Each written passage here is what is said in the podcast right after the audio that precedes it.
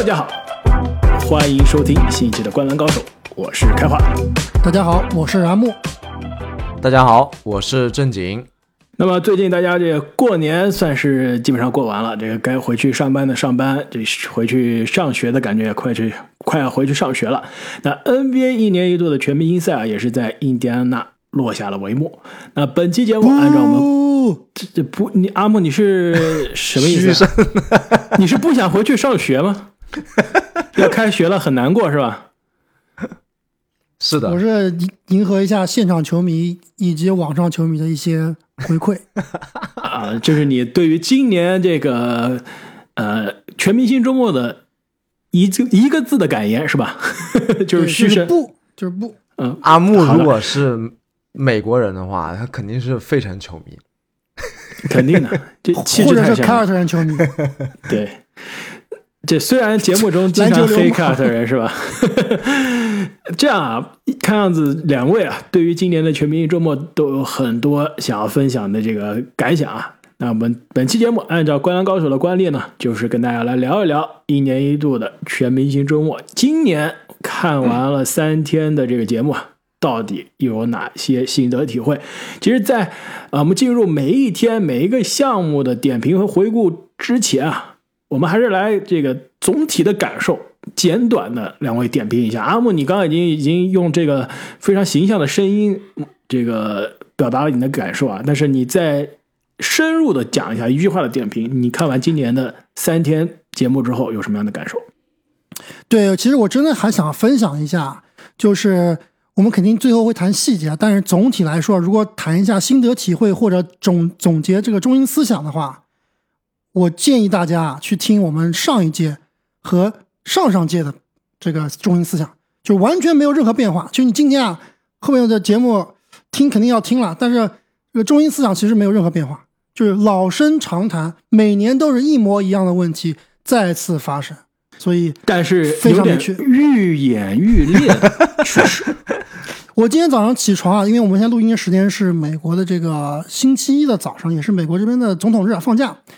那我今天早上起床之前啊，就稍微听了一下我们过往两年的啊这个全明星赛的这分享，真的跟我今天想讲的一模一样，我完全没有什么新的观点输出了。之前我还有脑洞大开给他们建议，今天我连建议都不想建议了，就就这样吧，对，没无药可救了。我看的感觉啊，其实有一点像多年以来看春晚的感觉，就是。其实以前的春晚有几个重磅节目，非常的好看，非常期待，万众瞩目，而且确实很精彩。但是呢，随着那几个关键球员的退役，那这个整个春晚的退役，对赵本山的退役，赵丽蓉的退役，对吧？这个比赛也是愈发的变得鸡肋了，更全明星也是一样的感觉。就以前可能哎，灌篮呃这个扣篮大赛还是非常期待的，正赛第四节还是挺期待的，但是现在确实越来越没意思了。现在的春晚我都现在春晚我我都很少看了。对我今天看到网友在网上的一个评论，就是说 NBA 的全明星赛和春晚到底哪一个节目先黄？其实我觉得啊，这个春晚的比喻啊，真的非常好，就属于。一年一度的传统啊，你首先不能没有，但是呢，现在有了又有点尴尬，非常鸡肋的存在。其实我今年啊，这个正好呃过春节的时候，美国这边也是一个周末，也放假。然后呢，我好多年没有仔细看春晚了，那今年真的是有空啊，也是把春晚打开来看了一下。我看的时候不错，是不是？对，其实让我的感受啊，跟今年看这个全明星赛。有点像，就如果我是很多年没有看篮球，或者说是，呃，没有关注 NBA 啊，以前是球迷对吧？隔了很多时间来看一下今年的全明星赛，你是会觉得有些不一样的，对吧？这得分哇，一支球队能得两百多分，两边加在一起能得这多少？四百分是吧？闻所未闻，这高得分，然后三分球好像也是比以前看球的时候啊，所有人都准很多了，但是呢，总觉得缺了点什么。就跟我今天看春晚的感觉一样，很多年没看春晚了，看了一眼，哇，这个舞美灯光啊，真的是炫彩夺目啊！以前的春晚哪有这样的视觉效果，对吧？然后这个很多音乐节目啊，其实看上去哎也挺不错的，但是就刘谦的魔术依然是比较魔性，是吧？哎，对，但是呢，还是正如志宁所说啊，缺了一些以前春晚必有的味道，对吧？语言类节目非常的贫乏，而且真的是已经不是贫乏了，就是尴尬了。很多这个都不像是节目啊，更多是广告。所以看了今年的这个全明星赛也是这样，三分球是很猛，对吧？得分是很高，但是以前的这个整活呀，以前大家这个两边巨星的对抗啊，各种这个暴扣啊都没有了。所以我就觉得这个今年的这个 NBA 的全明星赛啊。这个正赛看上去跟春晚一样，其实想一想，这前面两天的节目也是像春晚，不能没有。但是呢，有了又缺乏新意，非常的尴尬。其实看完这整个周末的这个全明星周末之后啊，让我的感觉就是，不知道是自己长大了，还是这个世界变了。以前小时候看全明星啊，在我看来，其实我在节目之前也分析过，以前的节目也分析过。在我看来，全明星周末对我对于我这个球迷来说，就是一年一度最期待的节日。甚至我觉得跟总决赛也比不了，但是比什么圣诞大战啊，比可能甚至季后赛的第一轮啊，我都更加期待。我觉得这就是一年一度，你所有想看的球星欢聚一堂，大家在一起啊，整整活，这个看看有什么新花样的这个节日啊。现在啊，感觉真的这种节日的氛围完全没有了，而且球星感觉也是。没有跟以前一样那么卖力了，我觉得这也是跟我们成长的这个环境啊变化了有关。以前就好比你这个以前条件不好对吧？过年所有人把新衣服啊都要留着过年来穿，这个全明星也是一样，对吧？以前这个没有社交媒体，社交媒体这个并不发达的时候，所有的整活的明星啊都想在全明星这个舞台上。炫技，这个鲨鱼，你有了这个新的摄像机啊，什么鞋子也能打电话了，哇，都要留到全明星的舞台上来用。那现在所有人，这所有球星拿开手机，打开手机就能跟球迷互动，就能炫自己最新的衣服、最炫的科技。那所有的球迷也是随时都能看到这个明星的动态和整活。所以全明星的这个舞台，给大家把新衣服留着过年来穿的这个动力啊，也没有了。对，我觉得这点说的还挺好的。一个社交媒体确实是一个很大的变化，但我觉得从我的角度来看，全明星最缺乏的还是竞技性。就以前我的感觉是诸侯争霸的时代，就是大家都代表自己的城市，对吧？我这个城市我是老大，我不服就干。那现在大家都是兄弟，对吧？你这个打的太狠了，好像面子上也也挂不住。大家都是去，真的就是纯玩儿。那纯玩呢，这个整活性又不够，所以啊，缺乏了竞技性，整活性不够，这个可看度就下降了很多。没错，这样我们已经聊了很多我们的这个直观的感受啊，我们再来进入一下细节，来聊一下全明星周末三天的节目。各自有什么样的感受？那么周五首先是全明星的新秀挑战赛。那今年全明星的新秀挑战赛依然是延续了这种迷你锦标赛的形式，四支球队，那包括了这个一年级的呃新秀、二年级的球员以及一支发展联盟的这个球队。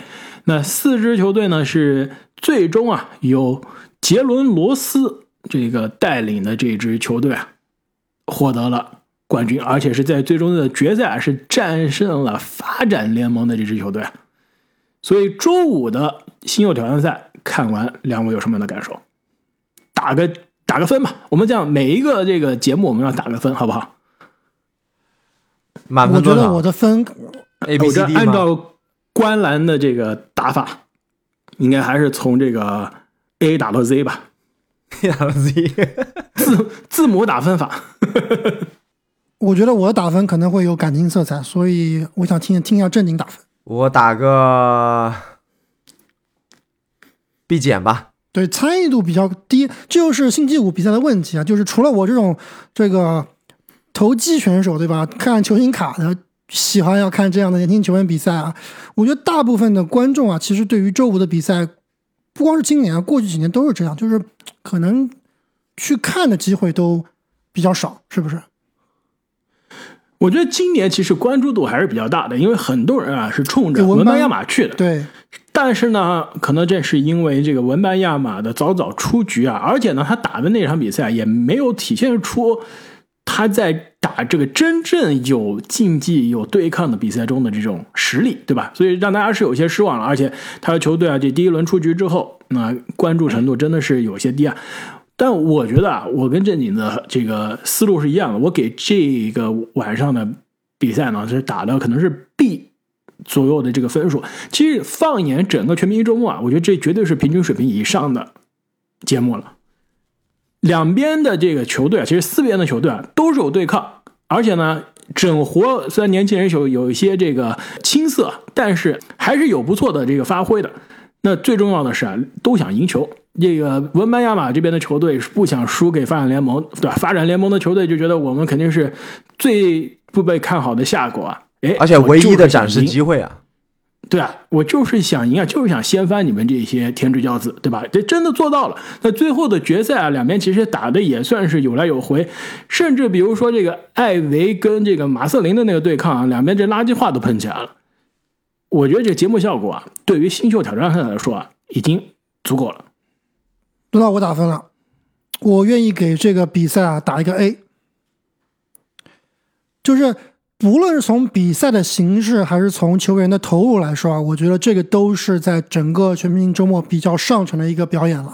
刚刚两位都提到了这个啊，G League 对吧？这个发展联盟，其实他们这个队啊，是所有球员里面打的最认真的，因为他们肯定是下狗嘛，而且没有人没有人这个这个被大家所知，而且他们是有目的的，就是希望在这个比赛中能够闪耀自己，从而未来。要不然就是在选秀大会上能够更好的的顺位，要不然就是能够被另外的球队所签下，直接变成一个正式的 NBA 球员。所以他们是带着任务，这关系到他的饭碗的，所以他们会打得格外卖力。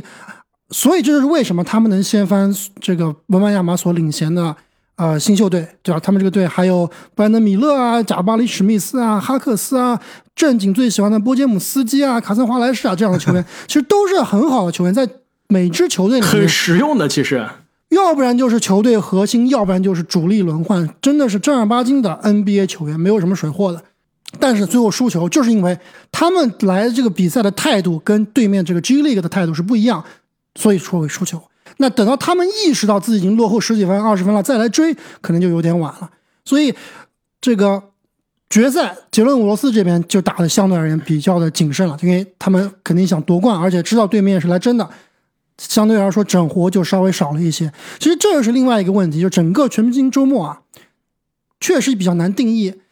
到毕竟它是一个娱乐的场所，对吧？是一个娱乐的舞台。那想要表现自己，想要表现出一些你在平常看常规赛、季后赛看不到的一些东西，这是其一。但是呢，同时你又要具备竞争性，所以这就是一把双刃剑，你很难拿捏的非常好。对于我而言，我觉得我宁愿看球员真刀真枪的去打。对吧？毕竟是你想看的是球员真实的水平嘛。没错。那其实这个新秀挑战赛啊，最终的这个 MVP 是给了马瑟林，我觉得没什么问题，对吧？没问题，实至名归。呃，可以说是全场打的最好的球员，然后呢，也可以说有主场的这个人气的优势啊。同时，其实从这个新秀挑战赛的比赛来看啊，他也真的是打球还是挺丝滑。挺观赏性还是比较强的，对，在新秀里面肯定是佼佼者了。但是啊，其实我看这个节目的时候啊，看这个比赛的时候啊，让我印象最深刻的球员，并不是马瑟林。我知道阿木你肯定有一样的感受，是不是？全场看上去最成熟，完全领跑这个所有球员，完全不在另外一个档次打球的。可能我觉得跟文班亚马没有直接的对抗，所以很难在同一个这个竞技的平台上比较。但单从两场。这个球员打的比赛来看，完全是跟其他的新秀啊发展联盟是不在一个平面上。也是最后绝杀比赛拿到投下冠军冠军球的那一位球员，对吧？没错，杰伦威廉姆斯是不是可以竞争全联盟最佳杰伦了？尤尤其是扣篮大赛之后可以竞争了，是不是？确实是。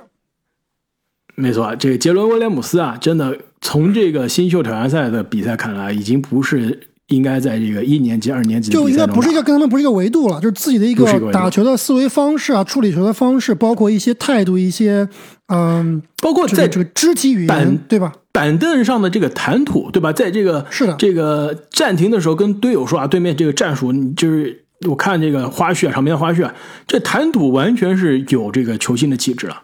刚刚二年级啊，没错，真的是未来可期，未来可期。而且雷霆整支球队呢是全队有呃三个球员是吧，在这个全明星的新秀挑战赛上，卡森华莱士，卡森华莱士，对对，再加上这个切特。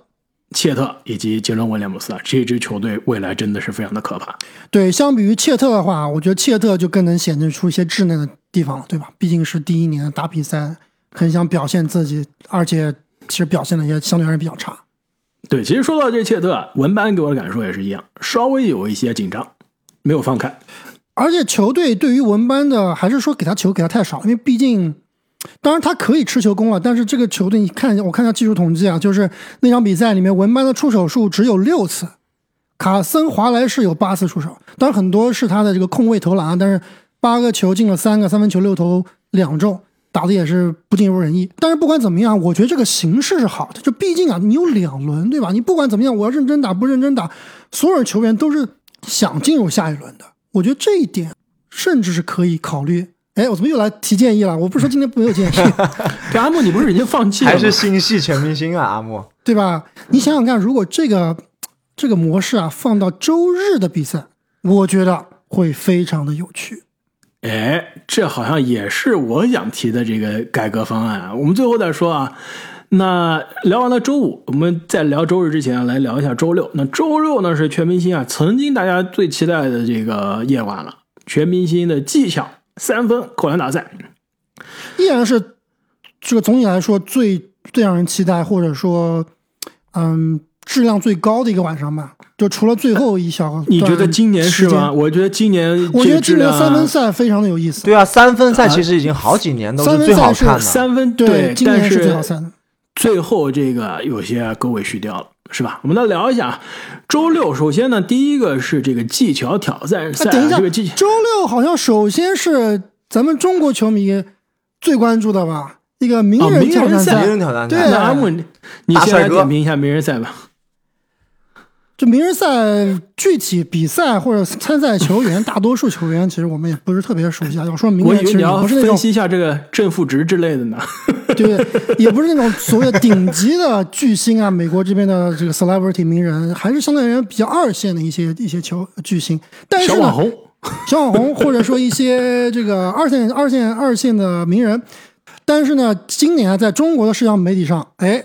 爆炸了，包括在美国的 NBA 的官网啊，包括这个官方的 YouTube 和 Instagram 账号上都有推送，就是咱们中国的一个这个小鲜肉演员王鹤棣在这场比赛里面啊，独砍十八分，而且啊，这个命中率奇高，二十一分钟还有一个对得了十八分，而且还有一个关键的四分球，非常帅气。吊打我们之前某位的所谓 篮球打得非常哎，应该是吊打我们之前两位所谓的篮球大神小鲜肉，对吧？呃，还还真有可能。而且啊，这个作为老詹球迷的王鹤棣啊，也是有机会在全明星周末见了老詹啊，两个人互动了，看了这个还找老詹签名的这个全明星赛的球衣啊，也是为他依靠自己的实力，对吧？没错，证明了可以接近老詹，非常棒。那这个周六，那么周六呢？这在名人赛之后啊，这正式的第一项 NBA 这个球星争夺的比赛呢，是这个技巧挑战赛。那技巧啊，那几年前改革之后呢，现在是继续延续了这个组队的形式，是吧？三支球队，三支这个组队的这个球队啊，来比三项不同的这个挑战。那最终呢，是以。主场优势啊，印第安纳步行者是再次拿下了这个一项奖杯，那就是哈利波顿、马瑟林和迈尔斯特纳组成的这个步行者队呢，获得了今年技巧挑战赛的最终的奖杯，也是战胜了这个状元队，是吧？啊，班凯罗、文班亚马以及爱德华兹，以及战胜了另外一个全明星队巴恩斯、马克西、吹杨。啊，这个技巧挑战赛，两位怎么打分？我这里给个 B 吧，就是还可以，能可以看。我觉得 B 加啊，甚至可以达到 A 减。我觉得这个技巧挑战赛其实无论从形式、从它的竞争性以及最后的整活都还不错呀，我是愿意看的。我打的是 A，我觉得没问题。这个节目的形式，这个框架下，这已经能做到最好了，对吧？多项是战平，而且是最后要加赛啊。两边其实不是应该两边，三边的球队都是有各种各样的高光，对，比如说哈利波顿的那个胯下，呃，自抛自扣，然后再加上比如说，哎，这胯下自抛自扣是不是有可能是整个全明星周末最好的扣篮了，是吧？仅反正肯定是比卢卡那个好。我想说，仅次于卢卡那一 球呢，是吧？然后。再加上，比如说这个华子是吧，非要秀左手，也是算有些尴尬，但是也算是整活了。那另外呢，比如巴恩斯，首先是运球自己运运运到界外去了。巴恩斯，另外就是 全明星周末真的是太雷了。不是巴恩斯就是这个技巧挑战赛就是为他而生的，对吧？没错。哎，上一次篮下投篮投不进，现在是运球运不会，包括最后投篮那个半场三分球啊，他是倒着投的。是吧？对，然后最后这个正赛，利拉德捧杯之后啊，还要假装给利拉德头上浇矿泉水，是吧？也是非常的尴尬。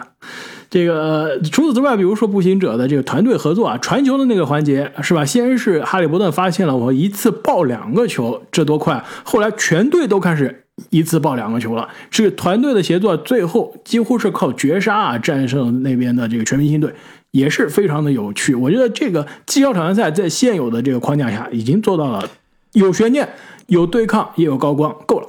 你你知道为什么我最后是拿一个 B 吗？当然，两位说的我都同意啊，是有有值得称赞的地方。但是我这里之所以把分拿下来，就是感觉我不是在看一个篮球表演，我是在看，就是这你不知道，你小时候有没有看过这个以前的中央五套？在电视上面有一个节目叫做《城市之间》，老好看了那节目。我不知道你们有没有看过啊？就感觉这比赛不是在比篮球，就对于篮球的这个所谓挑战项目太简单了，尤其是那个传球啊！你们有没有发现啊，今年我们三个人去，我觉得我们三个人去能战胜状元队。你说真的是我们三个人去都不说要训练一个礼拜了，我们三个人训练一个下午，配合一下。绝对能吊打状元队，就说太简单了。为什么？就是首先那个那个传球那个框，你没发现啊？那那是个篮球框还是一个什么足球球门？足球 足球足球球门啊？那那那不怎么那么大一个洞是吧？不是随便扔都扔进去了呀？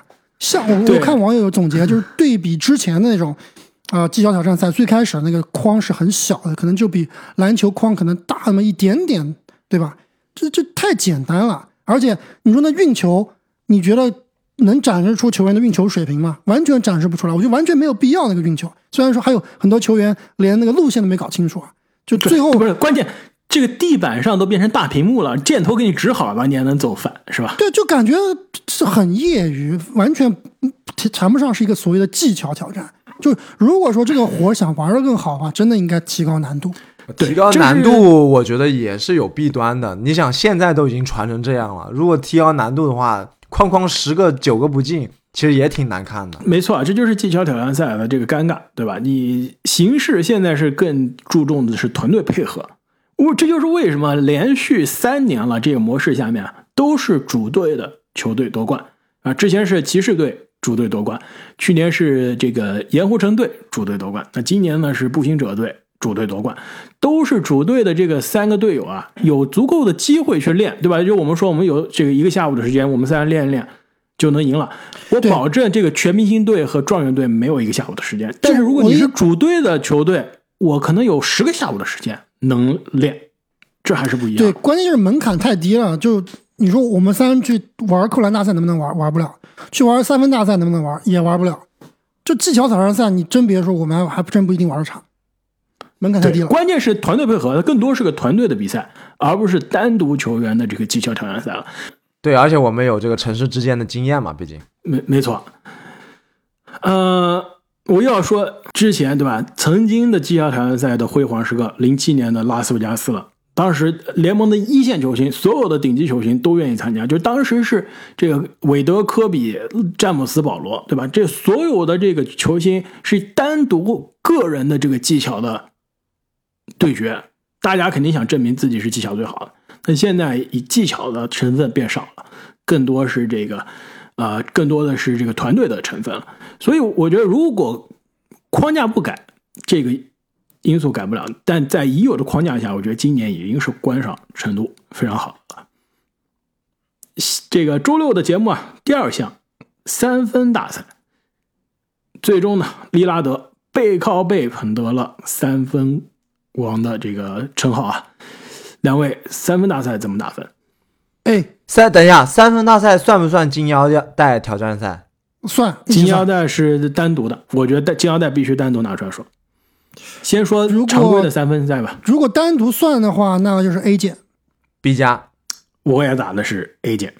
我觉得这个三分大赛啊，连续很多年都是这个周六啊最有悬念，竞争最激烈，而且呢球星个个都想赢的。呃，腥味儿甚至有可能是最足。哎，我不我不确定，现在有金腰带了是吧？这金腰带的腥味好像更足一些。呃，这个三分大赛啊，其实在这之前啊，我跟阿木是在这个私底下有我们俩之间的这个有奖竞猜是吧？这个先 有奖竞猜了一下这个呃周五的新旧挑战赛，我们都猜对了，都猜对了，这个杰伦一对这个杰杰伦双杰伦队夺冠获胜。没错，那这个技巧挑战赛，我跟阿木说啊，步行者一定要看好步行者，是吧？结果主队光环再次印证，那步行者二杠二，二杠二了。三分大赛啊，正经，你猜一下，我跟阿木一致看好的是谁？你不是最喜欢选唐斯吗？我记得。哎，没错，我跟阿木啊，真的都是选了唐斯，对呀、最终非常遗憾，非常遗憾，决赛失之交臂，唐斯是这个二十四分是吧？其实他最后那个花球就没进差最后一个了之后，球，这跟利拉德一样的。他后来不利拉德投进那个是球，踩线了吗？好像又扣了两分，还是扣了一分？那是第一轮，就扣完以后，哦他其实还是能进第二轮的。对，这唐斯啊，最终这个决赛的花球最后一个没进，其实他自己也哆嗦了一下，感觉完蛋。那解说呢，其实也说了，这一球没进啊，唐斯自己知道，可能他就需要那一球才能夺冠。最后比赛而且同样那一球，最后利拉德进了，对吧？如果利拉德最后一球没进，他们俩是平分的。对，这一路高歌猛进啊，其实利指导进到最后一个框的时候，基本上已经锁定了，哪知道前面四球全丢，是吧？而且最后框是全花球，是他的这个主攻项目，对吧？对，一直把悬念留到了最后的利拉德时刻，是吧？达米安时刻绝杀了汤斯。呃，我觉得啊，这个三分大赛非常的精彩，而且呢，正如你之前所说啊，就是因为它这有技巧成分，有门槛，对不对？大家这球星都想觉得证明，无论我是常人，比如说唐斯，还是我是后卫，比如说里拉德，我都要证明我是技术最好的。对你想想看，所有的比赛项目啊，就是什么技巧冠军，什么什么什么新秀冠军，全明星赛 MVP 啊，可能全明星 MVP 还是挺重要的啊，就是能被大家所记住或者被大家所 respect 的，还真的就是三分大赛的冠军。其实这个是真的拿得出，呃，比如说人生履历啊，可以拿来说事儿的，对吧？当然库里可能是这样级别是没必要。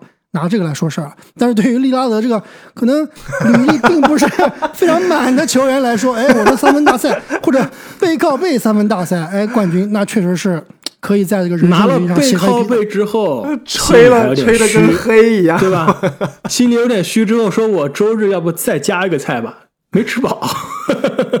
我跟你说，其实三分大赛真的挺精彩的。但是我刚刚刚我之所以问呢、这个算不算金腰带，就是如果没有金腰带，我觉得这个三分大赛可以打 A；如果加上金腰带，这个三分大赛也可以打 A。但是如果有金腰带，但是你不算的话，这 个好像最后夺冠的这个成色是不是有点遭到质疑了？对，我觉得这也毋庸置疑嘛，就是你今年库里或者常年库里不参加这个比赛，是不是证明啊、你三分球大赛的冠军就比库里投的准？大家都知道不可能。就是你比如说像这个前两年的什么莫兰特啊、胖虎呀、包括之前的老詹啊，或者是呃后来的这个之赛之前的卡特啊，如果每年都去参加扣篮大赛，是不是都能拿冠军？对吧？这这是一样的，就是话是话是这么说啊，但是你现场直接对比，确实确实这个还是有有节目效果还是有一点的，是吧？但是我觉得啊，这没问题，因为既然聊到金腰带，我们就来聊一下这个库里和 WNBA 举行这个伊内斯库的这个三分对决。呃，这个环节我先打分 A 加，我觉得没有任何的这个瑕疵。从这个剧情，这甚至有点像这个 WWE 的这种风格，是吧？先有一个人下了战书，另外一个人就接了这个挑战，然后两个人相约在这个相当于这个摔跤狂热，对吧？这 NBA 全明星对之前造势造的就非常的好，对，还有一些垃圾话，这据说是吧？这个可能也是友好的，而且各种媒体都在问各样的各种各样的 NBA 球员，这个这个库里和 Sabrina，你选谁？对吧？嗯，杜兰特，包括杜兰特之前说，我先选了这个库里，然后又反跳成了 Sabrina，，然后又跳回来库里，是吧？而且整活了很多。而且双方不但是高水平啊，而且都是背水一战啊。对于 Sabrina 来说，她是据说是使用了这个男子 NBA 的这个三分线，对吧？跟库里没有区别，他只是拿了一个女子的球而已。对，直接加难度。那库对于库里来说，就是这个比赛就是属于。赢了不叫好，但是一旦是输了，绝对 会被嘲讽的一个比赛。所以两个人都是属于背水一战，而且最后也是发挥这个非常高光。我觉得这个比赛啊，最大的 credit 就是最大的掌声要给这个约内斯库，就是能跟库里在场上对标，他这个心理压力应该是很大的，而且使用男子的三分线，而且他发挥的非常好。你想想看，如果说啊。这个这个 hype 都起来了，就比如说这个拿开华做比喻的拳王金腰带，对吧？两边都是名气上响当当的，但是呢，拳赛开始了，十秒钟就 KO 了，那这个比赛就没意思了，是不是？要有来有回才有意思。所以他的表现其实非常让我惊讶的，特别是他刚开始啊，那前三前四个点基本上是弹无虚发，太吓人了，前面太可怕了。其实如果。不关注 WNBA 的这个球迷啊，第一次可能听说约内斯库这个人啊，但是其实他在 WNBA 的这个水平啊，我在看的时候，当时也跟几个球迷说啊，就好比真的就像 WNBA 的卢卡东契奇，刚最近几年进了联盟，非常年轻啊，但是无论是技术还是人气，都已经是在联盟响当当的存在了。对，最大的问题跟卢卡一样，没有总冠军。那没问题，这还年轻，有的是时间。他也可以说啊，非常的有这个媒体气质，对吧？就是能能就谈吐非常的不错，然后跟媒体打交道也是非常的这个自如。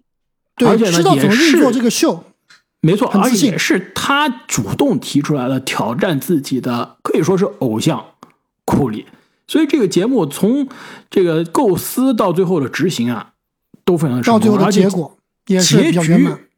结局甚至我觉得都是完美的。为什么？伊内苏库可以说是呃尽了力，但是呢，可可而且发挥，我觉得已经是超出所有人的这个预期，跟利拉德一样得分。是最后呢惜败，对吧？这就好比那个一个一个新人挑战这个历史级的拳王，最后打的两边有来有回，非常精彩。那最后历史级的拳王小分赢了，两边都尽力了。我觉得这样的剧情就是给二点零，对吧？明年再来埋下伏笔，对吧？伊涅斯库说：“我再练一年，明年我来复仇。”哎，这个已经不是梦了。我听说约内斯库跟库里已经在讨论各自组队，明年再战一场了。想象一下，比如说库里加一个什么人，然后约内斯库加利拉德，哎，是不是很有意思？我跟你说啊，郑健。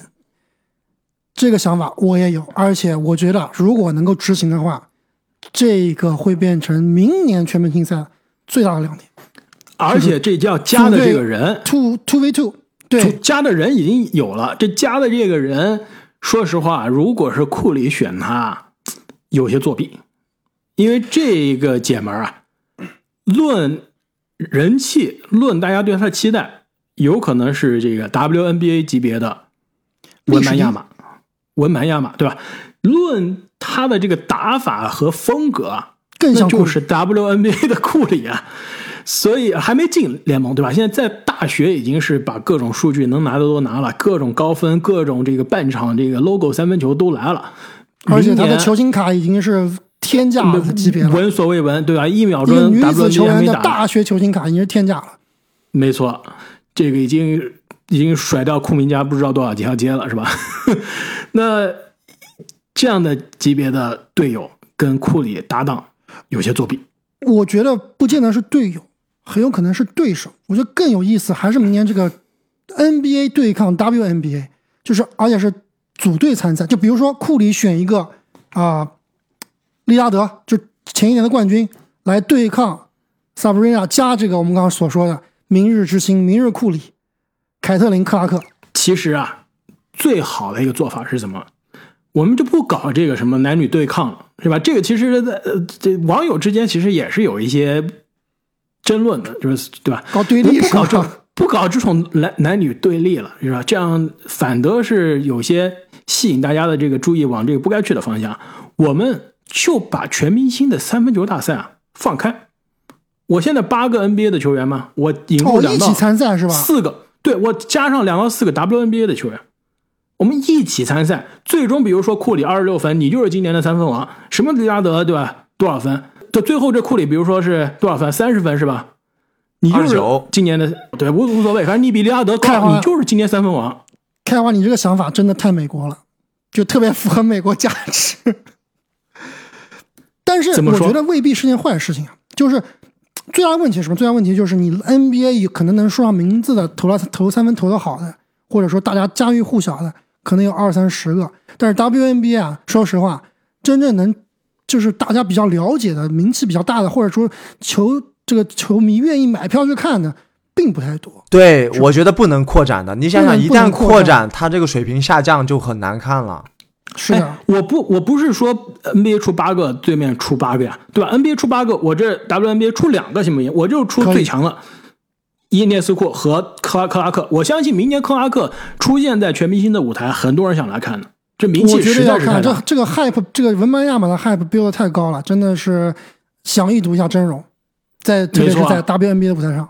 而且，如果最终所有球星放在一起的这个全明星的三分大赛是一个女子球员夺冠了，哇，这个话题可以说这个能上 CNN 头条了，是吧？是的。非常有趣，哎，等一下，我这里这里突然要插播一个跟我们这今天话题不相干的话题。这个刚刚看了一条推特，天亮了，怎么了？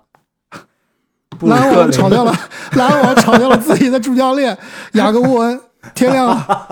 好了，我可以继续了，我好开心。对，而且这个约内斯库啊，他的这个主场啊，其实就是篮网的主场，对吧？其实还是相关，Liberty 相关巴克利中心，老板都是同一个人。是的。而且啊，其实最后再补充一下，这个三分的金腰带的挑战啊，可以说也是给 WNBA 增加了很多的人气。其实我有很多这个看 NBA 但不看 WNBA 的朋友啊，他们其实看了这个决赛之后啊，这对决之后啊，也是非常想看这个，比如说纽约这个自由人的这个比赛了，对吧？觉得哎，这个女子的篮球球员啊，其实水平还真的比想象中的高很多。所以我觉得，这对于联盟，对于这 WNBA 联盟是一件非常好的事情。对，我觉得这像这个话题啊，我们都可以单独出来做一期节目。其实也是我非常想聊的，就是如何能够提升女子篮球，总体来说，升提升女子这个体育的一个整体的关注度啊。就真的你看去女子的比赛啊，当然肯定竞争力、什么强度啊、力量啊、速度啊不如男子比赛，但是女子比赛也有他们自己啊呃独特的观赏的点。其实其实去更多关注的，其实女排要比男排更好看啊！就男排打的太快了，接不住了，所以女排反而更有经济性。而且我们中国的女子项目其实一直，尤其在大球上面都很强啊。这个如小球也强呀，网球也强呀，这是这是另外一个话题了，是吧？这个另外一个话题，对，这是 另外一个话题。哎，说到就激动了。对，这说到这个，再补充一下，女子的。篮球啊，其实基本功和技术啊，真不一定比男子篮球差。就是我们刚刚说的第一个项目嘛，技巧挑战赛。我要是真的找三个 WNBA 最强的女球员来比啊，还真的不一定差，真不一定差。除了不能那种像哈利波特那样空中接扣篮以外，其他做的都真的比男子可能要更好。那么周六最后一个保留项目啊，大家。众望所归啊，不是众望所归啊，但大失所望。那就是这个全明星赛扣篮大赛。那么今年嘛，也是诞生了一个背靠背啊，麦克朗再次卫冕，不是再次卫冕，是卫冕了自己的这个啊去年的扣篮王的头衔，是再次捧杯啊。今年的这个扣篮大赛，两位怎么打分？F，没有考虑的余地了。那槽点满满，确实整个比赛槽点满满，从打分到球员表演者表现，哇，真的都是。但是的球员麦克朗扣的确实不错，那不足以挽回，不足以挽回。的麦克朗，今年麦克朗跟去年麦克朗比，肯定不如去年。嗯，不行。所以啊，我都不可以打 F，我打的是 S。就比 F 还要差，对吧？F 你这 S 是是跟 F 跟美国这个 F 开头一样的意思吗？是翻译成中文？对，我们这是 A 到 Z 嘛，那个 S 肯定是比 F 还要差呀，而且对吧？这翻译翻译出来你就不能翻译了，实在是两个字母上你是个双字母是吧？首第一个是 S，第二个是，对吧？这实在是太 S 了，真的。这个扣篮大赛啊，你能吐槽的地方实在是太多了，对吧？从大家的这个扣篮的形式缺乏创意，对吧？你所有人都是跳高表演，这是你啊。张你刚刚说什么？都是你刚刚说是什么城市之间是吧？我这个就感觉完全这是马戏团呀，所有人都撑杆跳啊。我放一个高个子在那儿，鲨鱼都被一个晚上扣两次，是吧？你而且都是撑着鲨鱼跳，有什么意思？这个我不是说我们三个人训练一下能啊，但是你随便找一个 NBA 的能扣篮的人来，都撑着鲨鱼都能跳过去，你说是不是？对，随便找一个身高两米一米九五以上，然后年龄二十五岁以下的，都可以，基本上都可以。放 NBA 是 NBA 吧？我不是说什么对吧？NBA 真的是一米九五以上，然后那个年龄二十五岁以下，我觉得 NBA 能找出一百五十个。对你这种借力这个飞跃扣啊，已经是被大家玩了很多年了，这都不是秘密了，实在是有一些啊太老旧了。就不能不是说不能用吧，就用的太多了。对，好像我们印象中就是说这种跨人的扣篮没有特别经典了，除了戈登的那个坐扣，那个坐扣算是半个跨人吧，但他也不是撑的呀，对吧？这种撑人跨跨人的没有特别经典的扣篮，反而是。反而是那种自利用自己的舒展性，就是前面什么都没有的拉文啊、卡特那些扣篮为人所津津乐道。那你说缺乏创意，对吧？这是另外一方面。另外一方面呢，你没有创意的，你也缺乏执行。就比如说杰伦布朗，你想致敬一下你的这个队友迪布朗，对吧？你两个人球衣号码一样，这个球队一样，然后这个名字也一样，哇，你这个这充满了悬念。迪布朗当年著名的这个蒙眼扣。杰伦布朗说：“那我来这个致敬一下，可以，没问题，是吧？但你这个执行的实在是太差了。你说你蒙的是谁的眼睛，对吧？蒙的是评委的眼睛。这最终，我觉得他那整个扣篮啊，对我看网友点评是吧？最有创意的一下就是他落地的时候球砸自己头上。嗯，从头到尾最有创意一下是你这球砸头了，实在是。”不远之事，完全有点尴尬。就是你落地之后才想起，哦，我这个球好像是需要蒙眼，再把手捂起来。就落地之后蒙眼，真的有点吓人。对，连他的队友给他抛球了，塔图姆好像都有点看呆了，不知道对面在干什么。你说创意差，执行差，最后呢？也不是创意差，有一个稍微有点创意的球，是吧？对，最后我们再说这个亮点啊，我们先吐槽嘛。这评委也差，我从头到尾整个晚上，我觉得没有一个打分是让人百分之百满意的。给杰伦布朗有至少两个扣篮是打分过高，对吧？保送啊，杰伦布朗是要保送决赛的呀。对，然后你给这个这个脱贫打个分，我觉得至少是打低了。小哈克斯打分也打低了，麦克朗也有一球打的，我觉得是有失偏颇。所以评委整个晚上的这个操作啊，基本上都韦德化了。对我刚刚想说的就是全场唯一一个亮点，有一点创意的，就是麦克朗的第一扣，对吧？应该是第一扣吧？第一扣，空中飞起来以后，这个拿到球，然后再脱手，故意脱手，再捡回来，再扣篮。其实那个球，你看慢动作还是挺难的。全场最佳，我觉得全场唯一一个值得五十分的，就是那一球。但是呢，得分居然最后有哥们给了一个四十六分。是吧评委评委感觉没看懂啊，那个比赛那个球，那个球确实就是怎么说呢？确实我觉得是很有创意啊。但是如果不考虑回放的话，真的是看观赏性不强，真的看对观赏性。但是扣篮大赛，你其实很多时候都是要看回放的，对吧？你就像好比当年这个杰拉德格林吹蜡烛，吹蜡烛，对吧？你不看回放，你哪知道他吹蜡烛？霍华德贴这个贴纸，你不看回放，哪知道他摸的是篮板的将将近上沿贴这的贴纸？没问题的。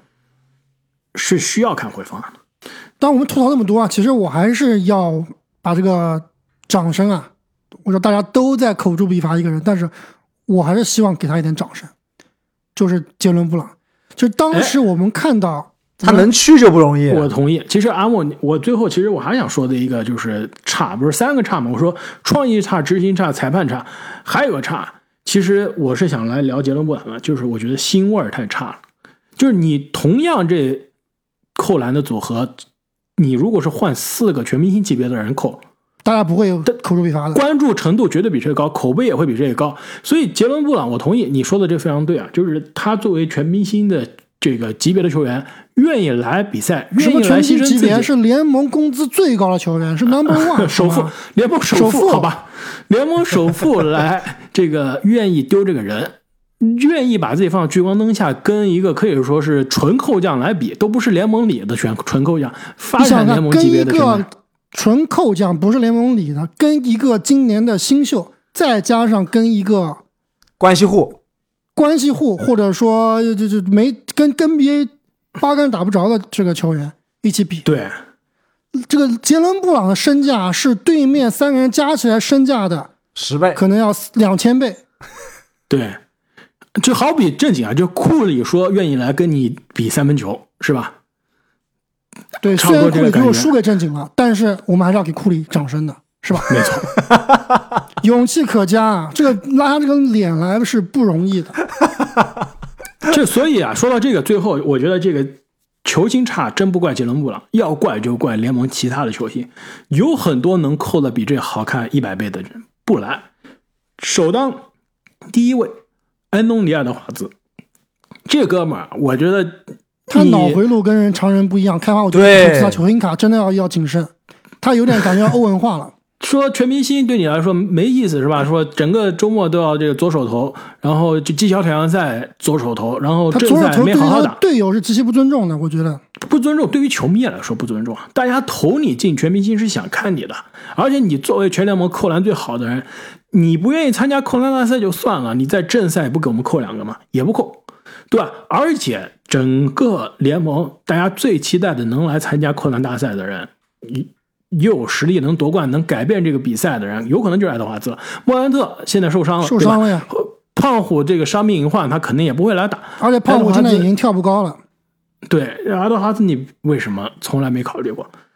然后另外，这除了爱德华兹之外，能参加这个比赛的人太多了。就比如说步行者主队优势的马瑟林，能不能来扣？绝对能来扣，而且也是有实力能挑战一下的，没来。然后赛季开始之前，我就预言了，杰伦约翰逊，其实他要来啊，哦，很很能扣，他绝对是比赛中的扣篮非常漂亮。没错，也没来。所以联盟这些，杰伦约翰逊不是说有名气的球员，对吧？但是这至少比这个小托皮啊，比比么哈克斯麦克要强多了哈克斯对还是有名气一些的。所以扣篮大赛啊，这四个差导致了一年真的不如一年。其实回想一下，扣篮大赛之前曾经一度是非常的优秀，对吧？文斯卡特的时代，那真的是扣篮大赛的黄金时代。我我想一下，二零一一年格里芬那一年，格里芬赢了，这飞跃起亚那一年赢了之后啊，当时的这个解说，NBA 的解说就说啊，这个扣篮大赛回来了，是吧？拯救了扣篮大赛。现在想一下，就是扣篮大赛需要被拯救，已经是十几年前的事情了。